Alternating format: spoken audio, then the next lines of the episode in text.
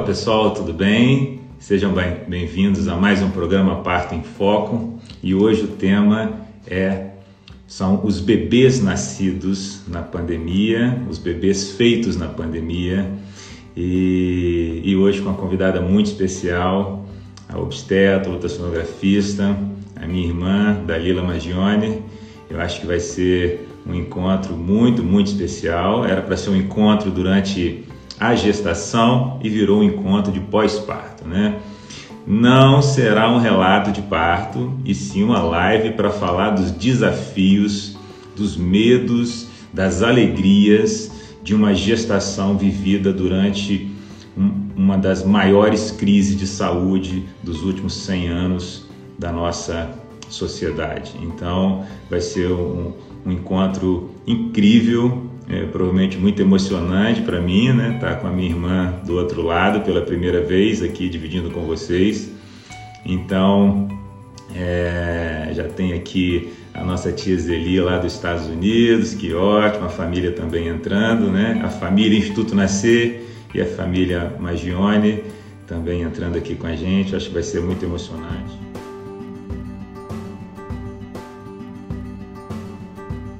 Eu estava brincando aqui, falando que não será um relato de parto, tá? Pode ser que você até faça um relato de parto, mas vai ser no curso do instituto, né? Vai ser em outro momento. Aqui a gente vai falar um pouquinho sobre esse desafio, né? Que eu imagino que muitas mulheres passaram, muitas mulheres estão passando e ainda vão passar né? Eu convidei você para esse bate-papo, você ainda estava grávida, a Aurora resolveu uh, chegar... vir, um pouquinho mais cedo, né? bem pouquinho, mas chegou um pouquinho mais cedo. E tivemos que remarcar de sábado para hoje. Né? Então, é, eu fiz esse convite por quê? Porque eu peguei a, a data que a Organização Mundial de Saúde decretou pandemia e, e coloquei aquela data num, num, num, num aplicativo né, que, que, que médico usa para calcular as datas de, de prováveis de parto, né? E por curiosidade, eu coloquei aquela data da, da, da né, que a Organização Mundial de Saúde decretou pandemia como data da concepção de um bebê.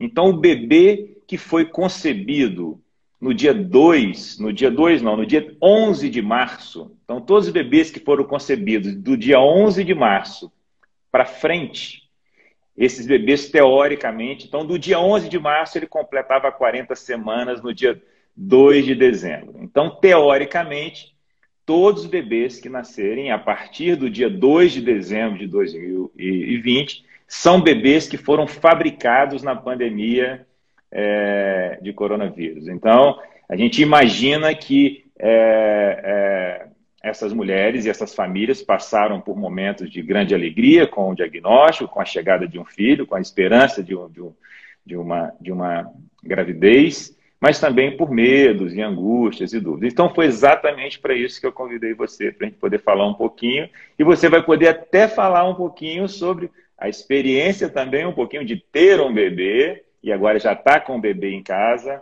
durante a pandemia. Eu queria primeiro que você se apresentasse um pouquinho. Né? Você faz parte da equipe do Instituto Nascer como ultrassonografista e também como obstetra, mas eu queria que primeiro que você falasse um pouquinho, um pouquinho de você. Muitas pessoas aqui, a titia está babando lá dos Estados Unidos, tá bom?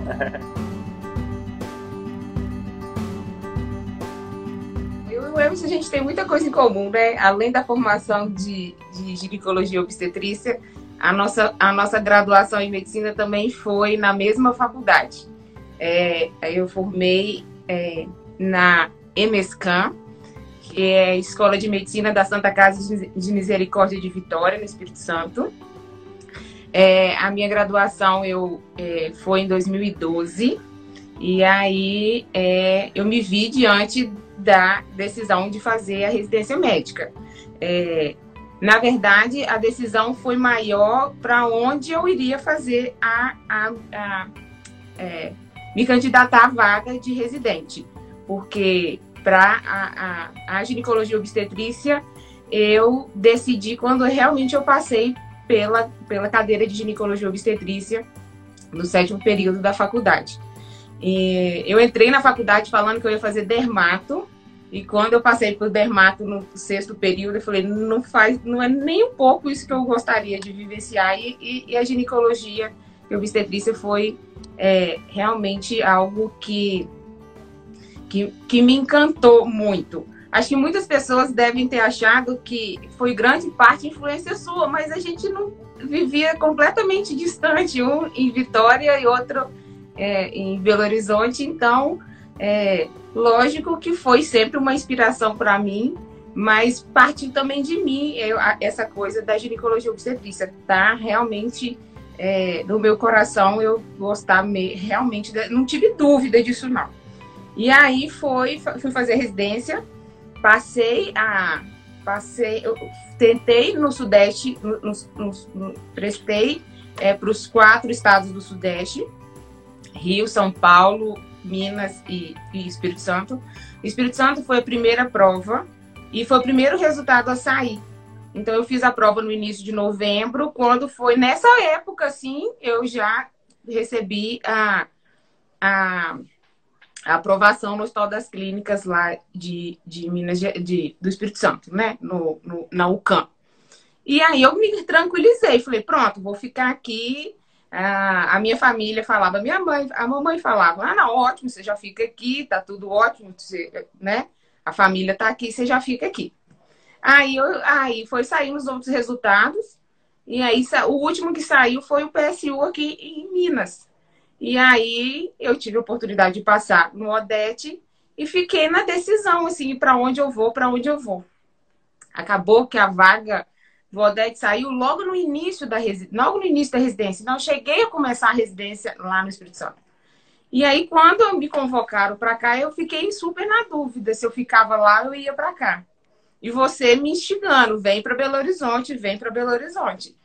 E aí eu fui conversar com os meus preceptores até do Espírito Santo. O que, que eles achavam se eu ficava aqui, se eu ficava no Espírito Santo ou se eu vinha para Belo Horizonte.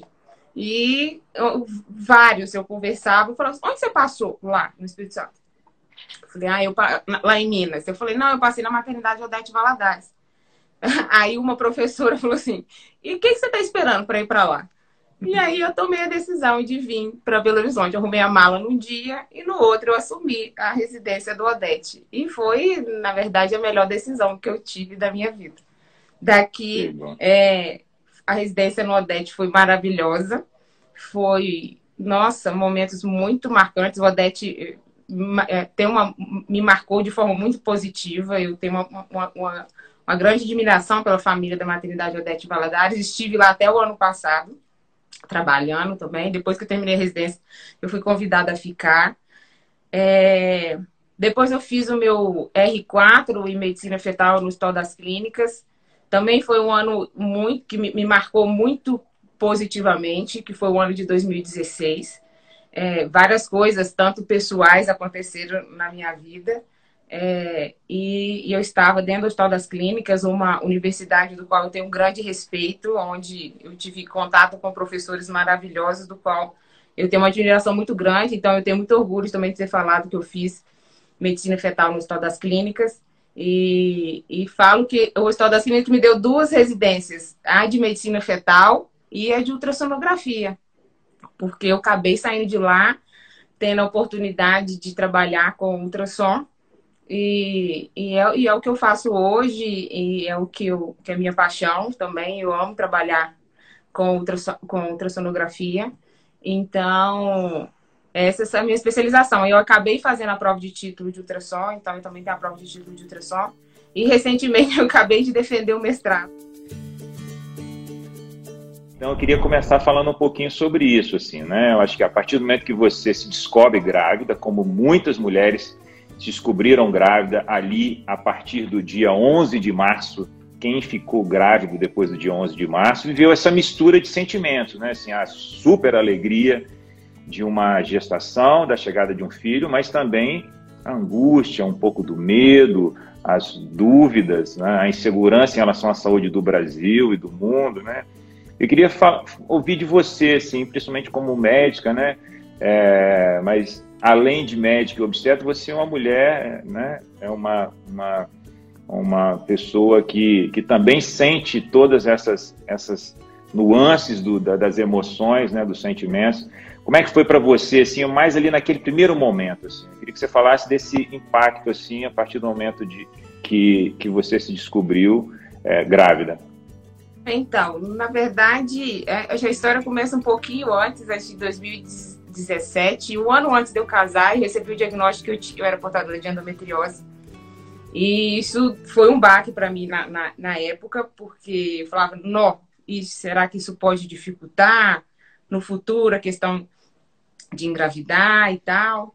E comecei um tratamento que, né, medicamentoso para né, dar uma barrada na, na evolução da doença. Eu tinha uma endometriose é, bilateral nos ovários, acometendo os dois ovários e pegando parte do meu intestino. Então, eu sabia que isso poderia ser um fator de, bem dificultador. Várias, eu, eu, quando, eu, quando eu recebi o diagnóstico, eu não fui nem no ultrassonal, eu precisei fazer exames mais, mais avançados para conseguir receber diagnóstico, porque é, não foi fácil, não. E comecei o tratamento, só que o tratamento eu não estava muito feliz com ele. E, e, e, no início do ano passado eu suspendi esse tratamento. E falei, ah, seja o que Deus quiser com relação à a, a, a, evolução da doença, porque ou eu ficava, eu, eu ficava bem comigo mesma, ou eu continuava o tratamento. E aí fiquei 12, 13, 13 meses sem é, né, ciclano e, não, e nunca engravidei. E aí, é, o primeiro, Deus escolheu o primeiro óvulo, tinha esse tempo todo para acho que teve 13 óvulos para escolher, ele escolheu o primeiro óvulo que saiu na pandemia. Então, eu fiquei um pouco ah, tensa na hora quando eu recebi o diagnóstico, falei: "Ai, meu Deus, Primeiro que eu achei que o povo ia falar que eu era doida de ter engravidado no, início de uma pandemia, que eu ia ser bem julgada nesse ponto. Ainda mais eu da área de saúde, é, como você engravida no meio de uma pandemia e tudo. Mas, na verdade, foi durante, foram nas, durante as consultas é, de ultrassom que eu fazia, que eu trocava muita experiência com, a, com, a, com as mulheres né, do Instituto, do qual eu, não só do Instituto, é, eu sempre conversei e tal, e, e, e, e, essas conversas me tranquilizavam, assim. Eu percebia que o que eu sentia, é, eu compartilhava com essa, com, com essa mulher, e a gente ficava trocando, eu ficava brincando, e a gente vai trocar figurinhas, então, e tudo. Eu tenho várias é, mulheres que estão juntinhas comigo, ou umas acabaram de ganhar, outras estão para ganhar, onde a gente compartilhou muito, muito, muito esses momentos de, de insegurança, de tudo. Foi muito bom. Eu acho que. É, é, eu, e eu trabalhei a pandemia inteira, né? Então eu não fiquei.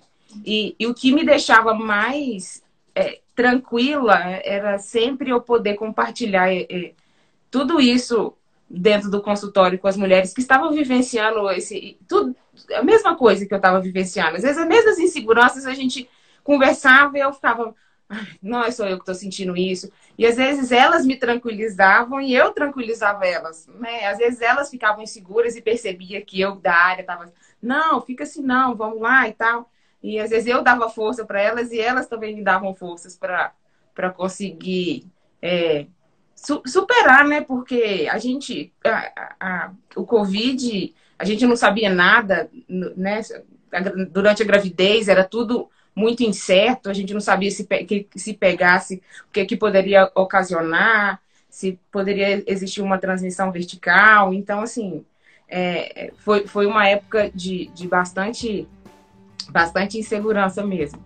Mas graças a Deus foi eu, tra eu trabalhar me ajudou muito eu compartilhar esse momento com as mulheres.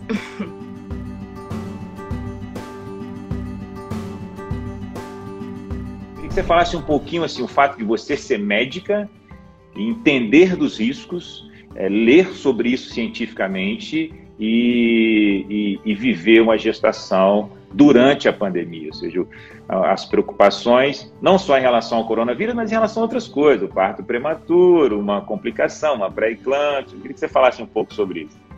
É, os medos da médica. Eu quero saber os medos da médica grávida. quando a gente tem, detém o conhecimento, você fica muito assim, né? Opa, será que vai acontecer comigo? Eu tive um episódio de no, no, numa fase fora da gravidez que me, me, me deixou um pouco preocupada com o que aconteceu e eu associei isso a um possível, a um possível parto prematuro numa, numa, numa gestação. Então eu fiquei com aquilo um pouco na minha cabeça e, e quando eu fiz a primeira consulta e quando com, com relação a esse negócio do medo, eu falei que eu tinha um certo receio dessa questão do parto prematuro. É, isso ficou um pouquinho assim comigo. Quando eu fiz a avaliação e, me, e, e no, momento adequado para descartar o parto prematuro, eu já fiquei um pouco mais tranquila.